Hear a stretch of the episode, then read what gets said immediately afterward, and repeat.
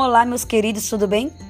Segue mais uma aula de sociologia sobre a sociedade dos indivíduos, o indivíduo, sua história e sociedade, bem como a convivência humana. Então é interessante notarmos que o homem ele é um ser social por natureza, sendo que isso só se torna real quando esse está vivendo em sociedade. Então, além disso, todo homem nasce como membro de um pequeno grupo e o principal deles, como primeiro, é a família. Então, posteriormente, esse passa a pertencer a outros grupos, como por exemplo, de amizade, de vizinhança, o grupo da escola, da igreja, da cidade e dos grupos profissionais.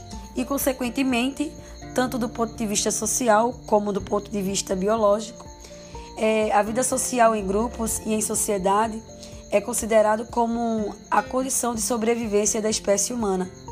E outro ponto destacado por grandes sociólogos, como por exemplo na visão de Hegel, sabemos que diz respeito ao fato de que o homem vivendo em sociedade ele consegue adquirir a natureza, é, a natureza social, né, formando o desenvolvimento de sua própria personalidade elevando a criação de uma criatura ou de uma cultura, né? Através da qual ele consegue se satisfazer, é, trazendo satisfação, né? Às suas próprias necessidades, onde o próprio ele consegue também adaptar-se ao meio ou modificar. Então, ele também vive em sociedade onde o próprio homem ele está em permanente interação com seu semelhante ele a partir disso ele consegue estabelecer relações sociais, adquirindo consciência grupal, né, onde o resultado da convivência social é caracterizada por interações mentais e conscientes entre os próprios indivíduos.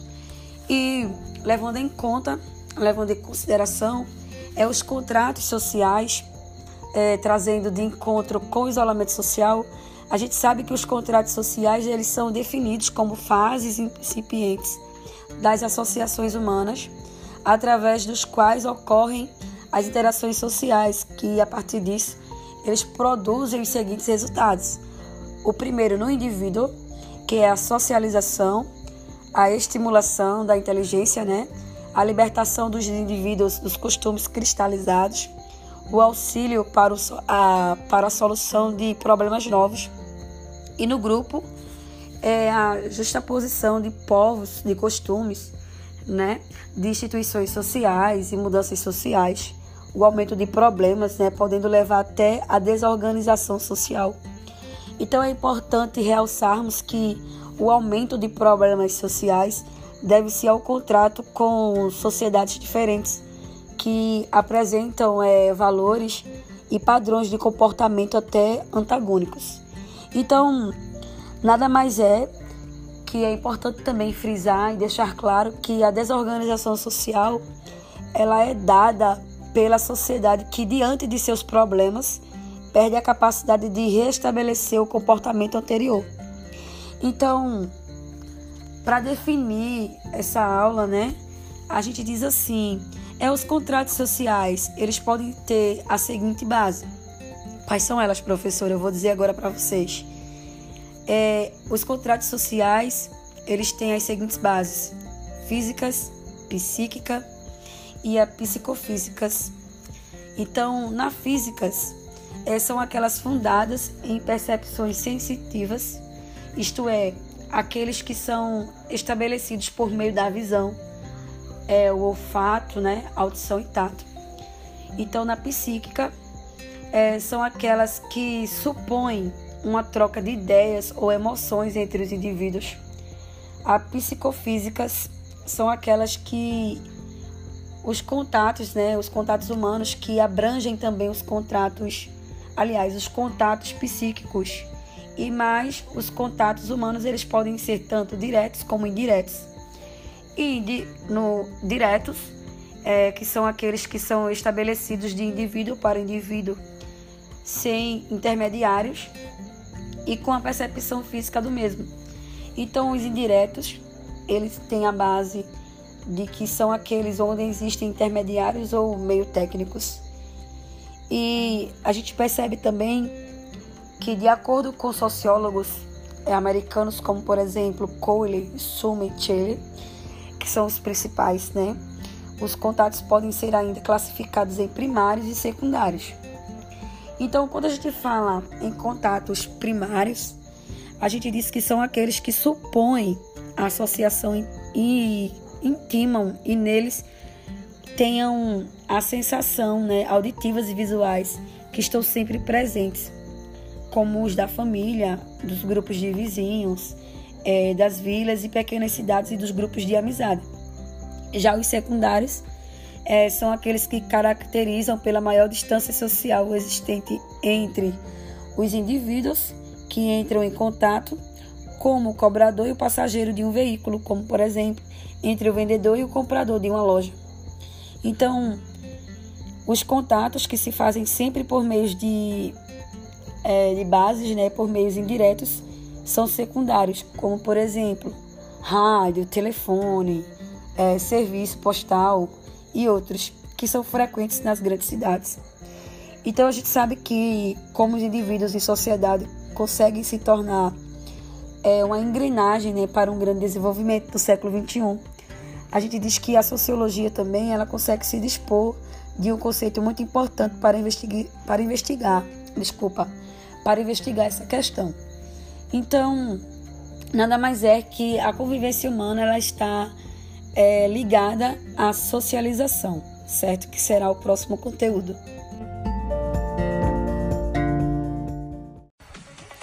Olá, meus queridos, bom dia, tudo bem? Aqui quem fala é a professora Geise e hoje neste podcast estarei passando algumas informações para vocês como um sistema de revisão na nossa disciplina de sociologia. Então, o nosso conteúdo hoje será sobre a socialização e a comunicação então esses dois termos, eles incentivam o movimento digital de conteúdos e plataformas em relação às redes sociais. Então, a reinvenção das sociedades e organizações, ela aparece ligada à essência social dos seres humanos e à motivação evolutiva da espécie reflexo de aglomeração dos comportamentos individuais de uma sociedade. Exatamente. Então, gente, a satisfação das necessidades da conexão social permitiu que as ferramentas tecnológicas elas fossem associadas às redes sociais e tivessem um grau de adesão tão elevado no curto espaço temporal. Então, a força destes milhões de pessoas combinados com a rápida evolução da tecnologia, independente do seu sucesso, reforça a onda de catalisadores de alterações sociais que no seu conjunto aumenta o grau de complexidade na gestão dos negócios tradicionais, né? E diminui o controle, que no caso é a base, nas estratégias de comunicação para as empresas. Então, num universo acelerado onde a autenticidade é muito importante, a comunicação das massas é, não funciona e dá lugar a uma comunicação instantânea. Ela também pode ser interativa e transparente. E o novo paradigma de marketing é que está a impor-se através do diálogo eletrônico em tempo real, que põe em contato uma vasta audiência de consumidores e torna obsoletas muitas estratégias de marketing tradicionais. E a gente pode também falar um pouquinho sobre como a cultura, né, propriamente dita, de uma sociedade, com base nos indivíduos, ela tem uma participação maior. Então, a cultura participativa, né, ela sublinha o contraste de conceito tradicional de observador positivo, é, numa altura em que os produtores e consumidores não mostram diferenças claras e interagem com base em regras que não são ainda perceptíveis à inteligência coletiva, que na verdade é uma tendência em tornar o consumidor e o próprio consumo no processo coletivo pela partilha do conhecimento para compreender a quantidade de informação disponível através do contributo de valores ou de vários. Então a gente percebe que a comunicação ela pode ser através hoje em dia pelos pelas redes sociais, né, pelo celular, é, pelo computador, WhatsApp, Instagram, Facebook, o Telegram e entre outras redes que na verdade ainda estão em desenvolvimento. E agora com a continuidade né, do conteúdo sobre o processo de socialização. Então, gente, na sociologia, o processo de socialização, ele é muito importante e é fundamental para a construção das sociedades em diversos espaços sociais. É através dele que os indivíduos interagem e se integram por meio da comunicação, ao mesmo tempo que constrói a sociedade. E para o sociólogo brasileiro Gilberto Freire, é, a socialização ela pode ser definida da seguinte maneira: é, o processo de socialização é a cada condição do indivíduo, ou seja, é biológico, né, desenvolvido dentro da organização social e da cultura, em pessoa ou homem social pela aquisição de status ou situação desenvolvidos como membro de um grupo ou de vários grupos. Então a socialização, né, que é o efeito de se tornar social, está relacionada com a assimilação de hábitos culturais bem como o aprendizado social dos sujeitos. Isso porque é por meio dela que os indivíduos aprendem e interiorizam né, as regras e valores de determinada sociedade. E quanto isso, vale lembrar as palavras do sociólogo francês Emile Durkheim, quando afirma que a educação é uma socialização da jovem geração pela geração adulta. Então, gente, de tal modo, o processo de socialização é desencadeado por meio da complexa rede de relações sociais estabelecidas entre os indivíduos durante a vida. Assim, desde criança, né, os seres humanos vão se socializando mediante as normas, valores e hábitos dos grupos sociais. E a partir daí, podemos observar que nesse processo todos os sujeitos eles sofrem influência comportamental, né? É importante notar que existem diferentes processos de socialização de acordo com a sociedade em que estamos inseridos. Então, qualquer que seja a classe social e a realidade, é, os processos de socialização são muito diversos. Tanto podem ocorrer entre pessoas que vivem numa favela, como entre os burgueses que habitam a zona sul de São Paulo, né? E seja qual for a raça, a cor, a etnia, a classe social, todos os seres humanos, desde então, eles estão em constante processo de socialização, seja na escola, na igreja, é, na faculdade ou no trabalho. E alguns fatores que podem afetar esse processo, tal como um local marcado por guerras, né? Então, as consequências dos processos de socialização geralmente são positivas e resultam na evolução da sociedade e dos indivíduos. E por outro lado, gente, é as pessoas que não se socializam, né, podem apresentar muitos problemas psicológicos determinados, por exemplo, pelo isolamento social. É o que estamos passando neste exato momento. E o processo de socialização, ele vem se alterando ao longo do tempo, né? Através das mudanças da sociedade. E note que os processos de socialização da antiguidade e da atualidade são bem distintos, são totalmente diferentes. E o que decorre da evolução dos meios de comunicação e do avanço tecnológico. Agora vamos falar um pouquinho sobre a questão da classificação dos processos de socialização, que estão em dois tipos. E quais são eles? Os tipos de socialização estão classificados em socialização primária e socialização secundária. Então vamos lá. O processo de socialização primária, com o próprio nome já se inicia, né, já indica, esse tipo de socialização ele ocorre na infância e se desenvolve no meio familiar então aqui a criança ele tem contato com a linguagem vai compreendendo as relações sociais primárias e os seres sociais que a acompanham. Então, é, além disso, é nesse estágio em que são interiorizados normas e valores. Então a família, né, vai se tornar o centro. No caso, vai ser a instituição social mais fundamental nesse momento. Em relação à socialização secundária, nesse caso, o indivíduo já socializado primariamente, né, vai interagindo e adquirindo papéis sociais determinados pelas relações sociais desenvolvidas, bem como a sociedade que está inserido. Se por acaso o sujeito teve uma socialização primária afetada, isso pode gerar diversos problemas na sua vida social, uma vez que o primeiro momento de socialização é essencial na construção do caráter do indivíduo. Olá, pessoal! Agora vamos falar um pouco sobre relações de gênero e a construção de subjetividades. Então, gente, as inserções de classe social e gênero em uma mesma sociedade, ao configurarem contextos de interação específicos, repercutem de forma substancial nos processos de subjetivação de cada pessoa, delineando possibilidades e limitações. É isso mesmo.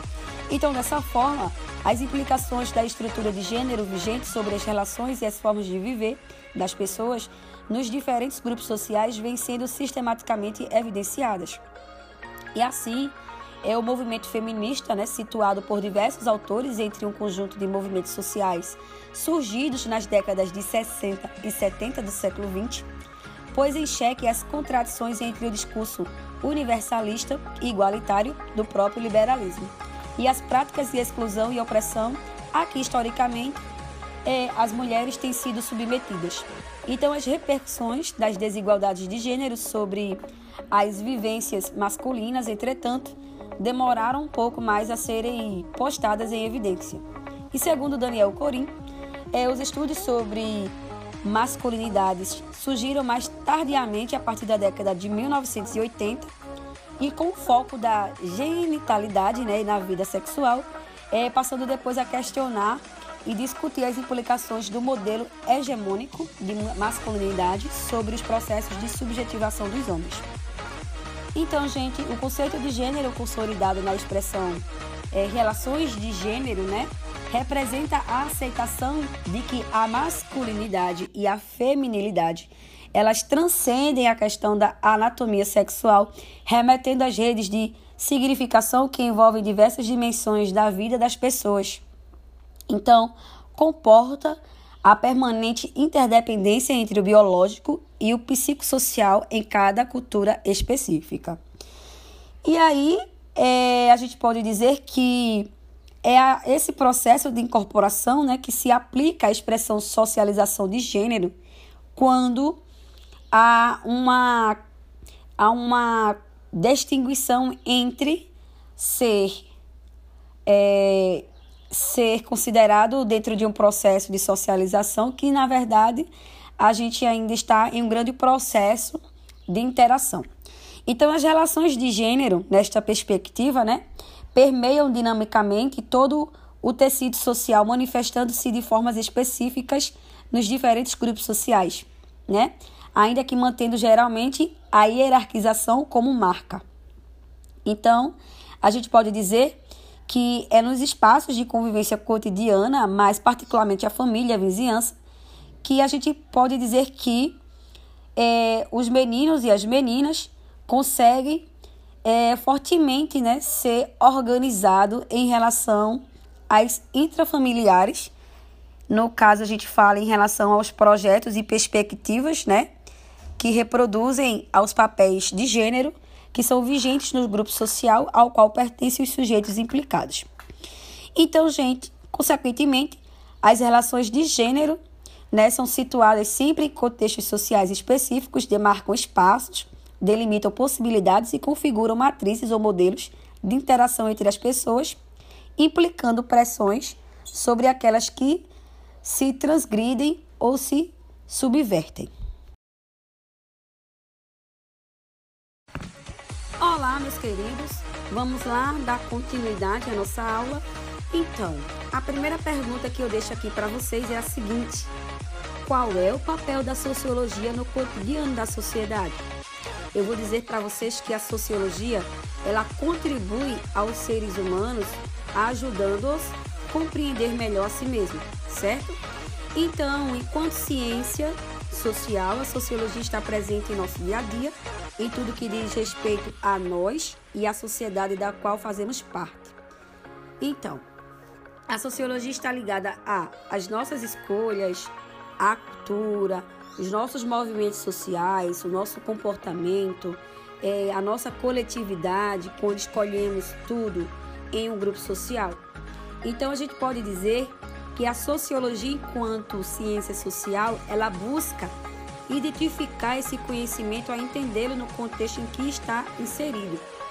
Então, trazendo um pouquinho um conteúdo mais atual para vocês, a gente pode dizer que o senso comum ele está presente na vida da maior parte das comunidades e das famílias. E a principal delas começa a partir da educação que recebemos e do processo de socialização contínuo que o conhecimento científico vai fazendo sentido para os indivíduos, não é isso? Então, gente, podemos dizer que a família é o primeiro grupo social, né, do qual fazemos parte, e é nela que aprendemos as primeiras noções de sociabilidade e onde primeiro ocorre a socialização.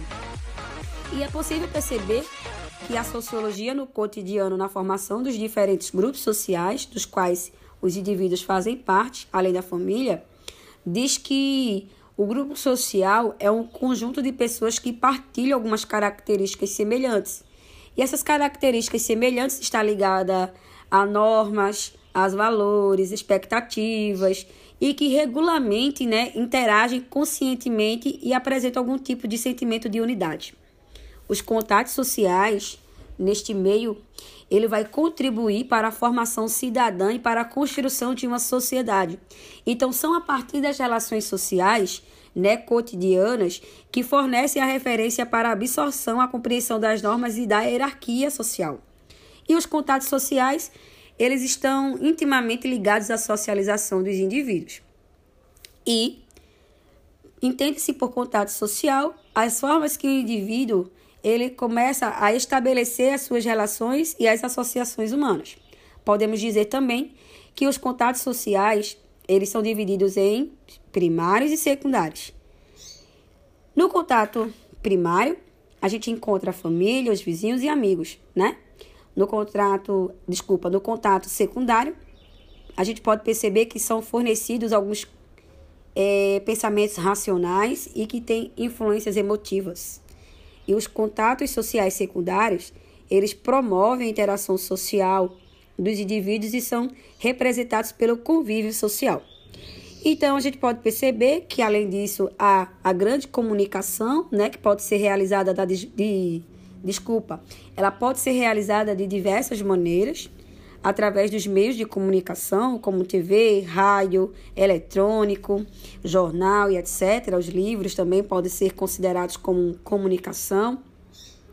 E a gente diz que, no final de tudo, é, precisamos nos socializarmos uns com os outros para que, na verdade, a tecnologia ela nos auxilie e não tome conta de todo o nosso espaço.